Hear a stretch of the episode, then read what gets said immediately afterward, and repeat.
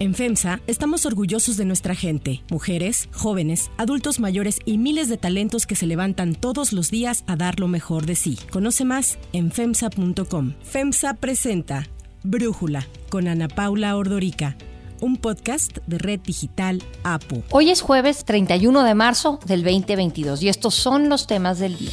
Desde Santa Marta a Catitla, Rosario Robles acusa al fiscal Alejandro Gertz Manero de convencer al presidente de encarcelarla. Pese a acuerdos durante las negociaciones de paz en Estambul, Rusia mantiene ataques contra ciudades ucranianas. La comunidad internacional duda del compromiso de Moscú para alcanzar un alto al fuego.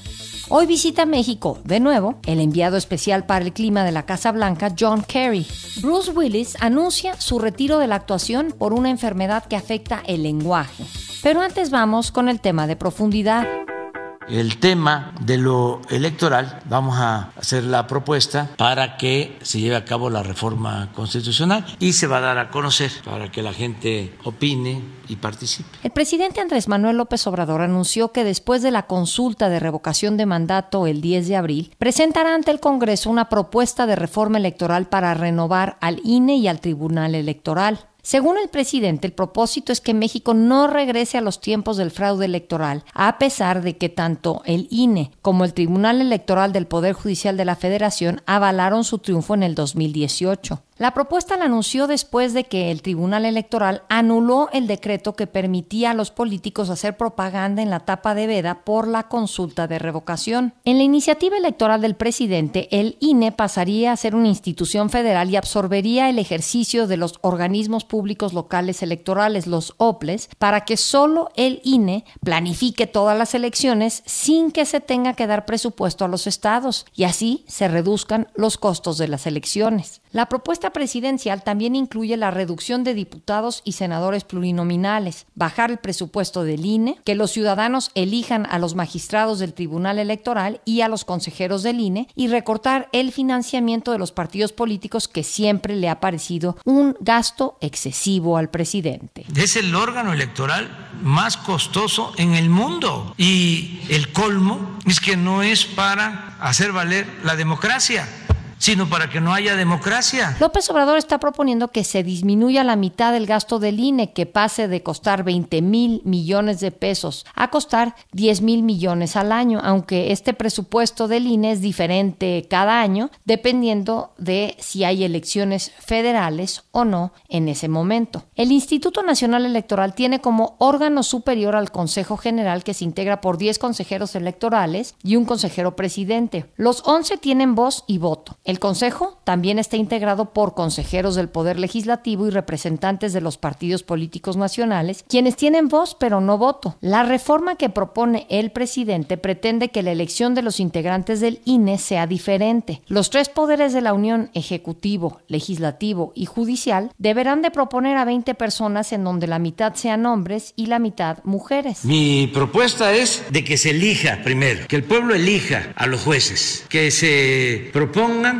como candidatos a ser consejeros y a ser magistrados a gente con vocación democrática y de inobjetable honestidad. De las propuestas de los tres poderes saldrán los consejeros, magistrados y el presidente del órgano electoral. Serán 60 los propuestos, 20 por el Ejecutivo, 20 por el Legislativo y 20 por el Judicial. De estos, los ciudadanos votarán en elecciones para elegir a los miembros del INE y del Tribunal Electoral. El que tenga mayoría de votos será el consejero presidente. Actualmente los magistrados electorales se eligen por el voto de dos terceras partes de los senadores. Los consejeros del INE son también votados, pero por dos terceras partes de los diputados federales. Esto se ha criticado porque se presta a negociaciones entre partidos en lo que cada uno acaba con sus consejeros electorales, que resulta que no son tan imparciales ni apartidistas como deberían. Andrés Manuel López Obrador propondrá la reducción o hasta la eliminación de los diputados y senadores de representación proporcional, los plurinominales, que son electos por las dirigencias de los partidos a los que pertenecen. Hoy, de los 500 diputados, 200 son plurinominales y de los 128 senadores, 32 son pluris. Para Brújula, Uki Vespadas, consejero del INE, comenta lo que implicaría esta reforma electoral. Es la reducción de 200 a 100 diputaciones de representación proporcional. Esta representación proporcional garantiza a la mayoría de los ciudadanos entre un 50 y un 60% según la elección su representación en el Congreso. La mayoría relativa hace mucho tiempo dejó de representar a mayorías y en la actualidad esas diputaciones son electas entre el 38 y el 45% del total de votos. En cuanto a la propuesta de que los consejeros electorales fueran electos, esta idea tiene como principal problema el que sujetaría a quienes después se desempeñarían como árbitros electorales a vincularse a fuerzas políticas con la capacidad de atraer el voto popular. En consecuencia, tendrían afinidades muy directas con la mayoría electoral que en cada momento se constituyera, poniendo en riesgo su imparcialidad y en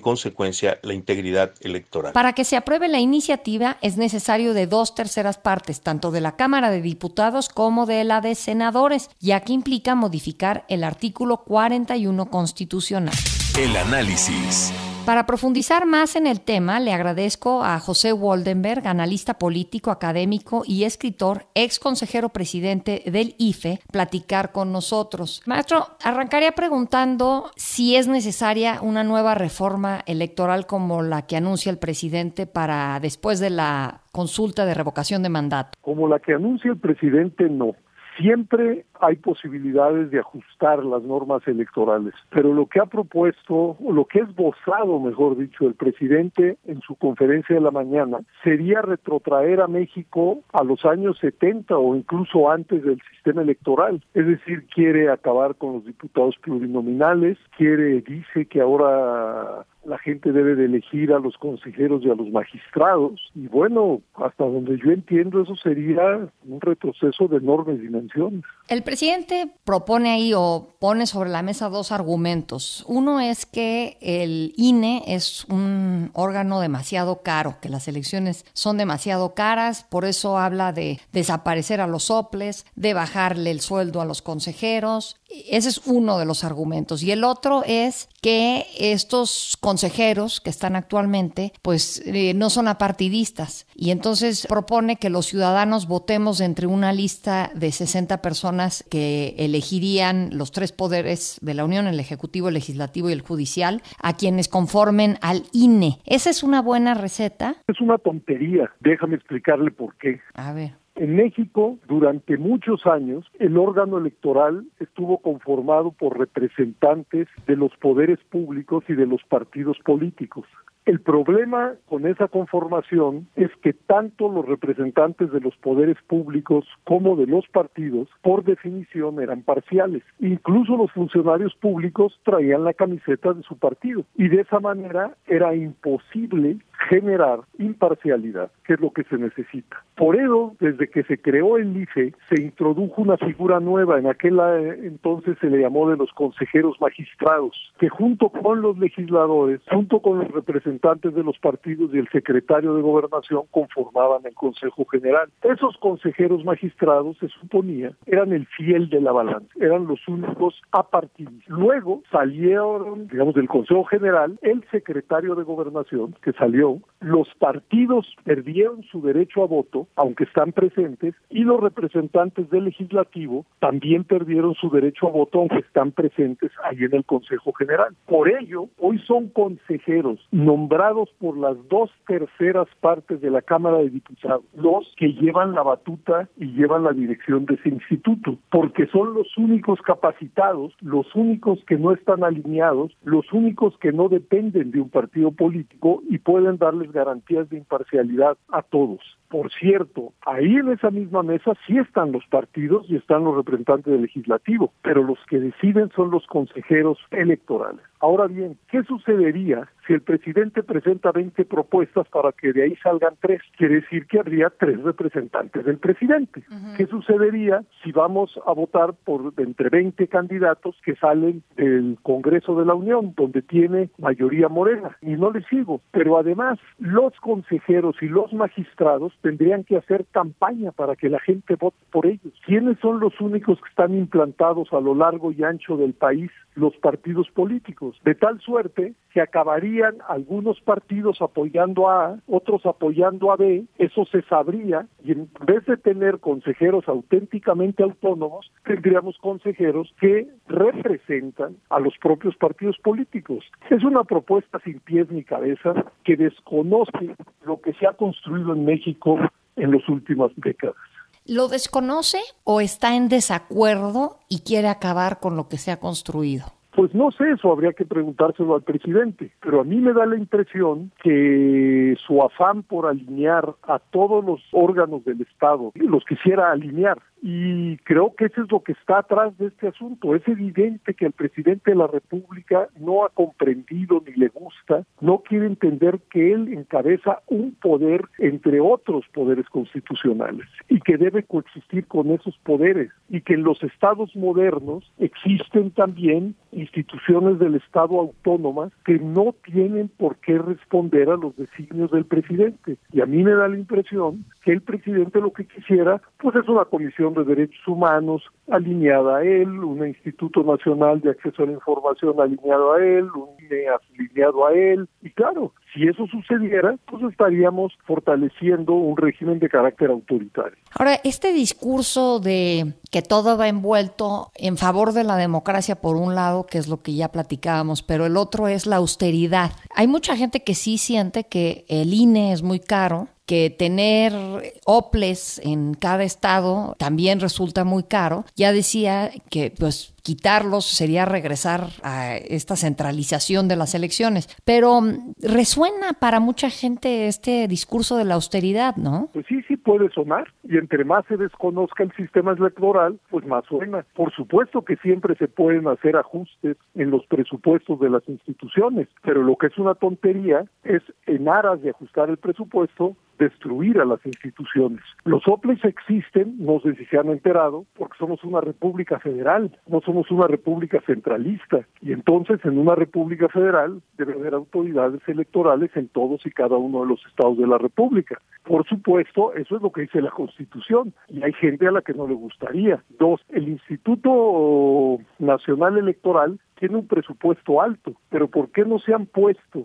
a considerar que el Instituto Nacional Electoral destina el 30% de sus recursos al padrón electoral y a la confección de las credenciales de elector con fotografía. ¿Y por qué no pensar que la credencial de elector no es un gasto electoral? La credencial de elector con fotografía se ha convertido en México en la cédula de identidad de los ciudadanos. Yo diría que eso ni siquiera se debería de contabilizar como parte del presupuesto del INE. Luego, el financiamiento a los partidos también es parte del presupuesto del Instituto Nacional Electoral. Si quitamos esos dos rubros, bueno, ya tendríamos un presupuesto de otra magnitud. Pero además parece que se olvida que dada la desconfianza que había o que hay en nuestros procesos electorales, fue necesario introducir una serie de candados que cuestan y cuestan mucho. Por ejemplo, ¿Quién recibe los votos? Pues son ciudadanos del común, que son primero sorteados y luego capacitados. En las últimas elecciones, creo que el INE contrató cerca de 40 mil capacitadores, dado que era, que era necesario instalar más de 160 mil casillas. Eso cuesta y cuesta mucho, pero hombre, es mejor eso a tener elecciones impugnadas. Insisto, ¿se pueden hacer ajustes al presupuesto? Sí, pero en aras del ahorro destruir el sistema electoral mexicano me parece una tontería. José Waldenberg, muchísimas gracias por el análisis y por platicar con nosotros. Si te gusta escuchar Brújula, te invitamos a que te suscribas en tu aplicación favorita o que descargues la aplicación Apo Digital. Es totalmente gratis y si te suscribes será más fácil para ti escucharnos. Además, nos puedes dejar un comentario o calificar el podcast para que sigamos creciendo y mejorando para ti. Hay otras noticias para tomar en cuenta. 1. Rehén.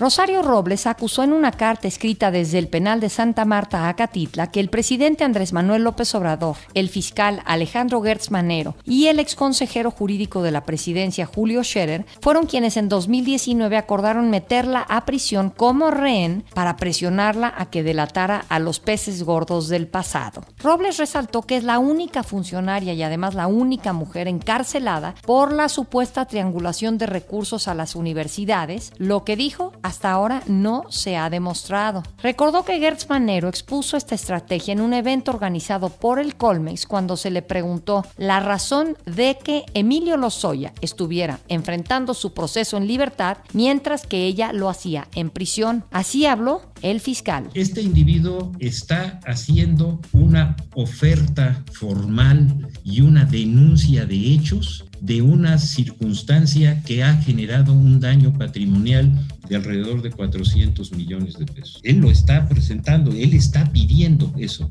En el otro caso, no hay eso y es un daño por 15 mil millones de pesos, donde están involucradas la mayor parte o una buena parte de las instituciones públicas de educación superior del país. Rosario Robles señala que Gertz Manero esperaba que con la tortura que significa la cárcel, accediera cobardemente a darles una historia que inculpara a otras personas sin importar si tenía o no sustento. Tal como ha sido señalado en diversos casos y reiterado por Julio Scherer, Robles aseguró que Gertz utiliza su cargo para venganzas. Mariana Moguel, la hija de Rosario Robles, entregó esta carta en Palacio Nacional y dijo que solo López Obrador puede ponerle un alto al fiscal general de la República. Señor presidente, dígale a su fiscal general de la República que deje de hacer reuniones políticas para mandar a mujeres y a hombres o perseguirlos a los muros helados de una prisión o perseguirlos políticamente.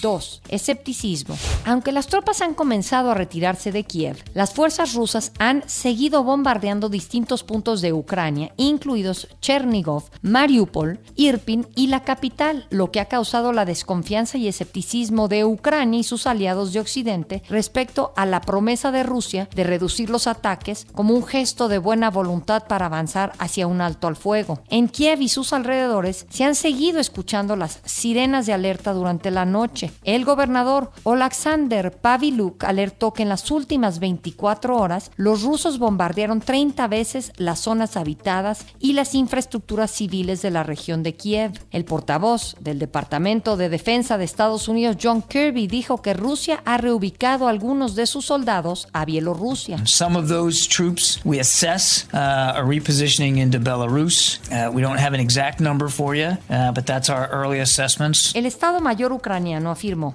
que la denominada retirada de tropas es probablemente una rotación de unidades individuales destinada a engañar al mando militar de las Fuerzas Armadas ucranianas. Esto ha llevado a Ucrania a indicar que las fuerzas rusas podrían renovar su ofensiva contra Kiev y otras ciudades después de reabastecer las unidades que sufrieron las mayores pérdidas en lo que va de la guerra, es decir, la promesa de Rusia de retirar tropas y reducir significativamente su actividad militar podría ser solo una cortina para que se reagrupen y vuelvan a atacar. Esto se reforzó después de que el Kremlin indicara ayer que no ve nada prometedor en las negociaciones de paz con Ucrania. Estados Unidos también indicó que tiene indicios de que Rusia planea enviar unos mil mercenarios a la región del Donbass, en el este de Ucrania, para intensificar su ofensiva. Estos elementos provendrían del llamado Grupo Wagner, una empresa de seguridad privada que cuenta con contratistas y fuerzas paramilitares especiales chechenas y que está apoyada por el Kremlin. 3. John Kerry. El enviado especial para el clima de la Casa Blanca, John Kerry, visita de nuevo México el día de hoy. Se reunirá con el presidente Andrés Manuel López Obrador y otros funcionarios del gobierno federal para dar seguimiento a las conversaciones bilaterales sobre cómo acelerar la lucha contra el cambio climático. 4. Bruce Willis. Stay with me. McLean. El actor Bruce Willis, de 67 años, anunció que se retira de la actuación tras ser diagnosticado con afasia, una enfermedad que afecta el lenguaje. Con más de 100 películas, entre las que destacan la serie Duro de Matar, Pulp Fiction y El Sexto Sentido, Willis pone fin a una trayectoria en la que ha ganado un Globo de Oro y dos Emmys. Yo soy Ana Paula Ordorica, Brújula lo produce Batseba Faitelson en la redacción Airam Narváez, en la coordinación y redacción Christopher Chimal y en la edición Omar Lozano. Los esperamos mañana con información más importante del día. Oxo, Farmacias ISA, Cruz Verde, Oxo Gas, Coca-Cola FEMSA, Invera, Torrey y PTM son algunas de las muchas empresas que crean más de 245 mil empleos tan solo en México y generan valor como parte de FEMSA. FEMSA presentó Brújula con Ana Paula Ordorica, un podcast de Red Digital APO.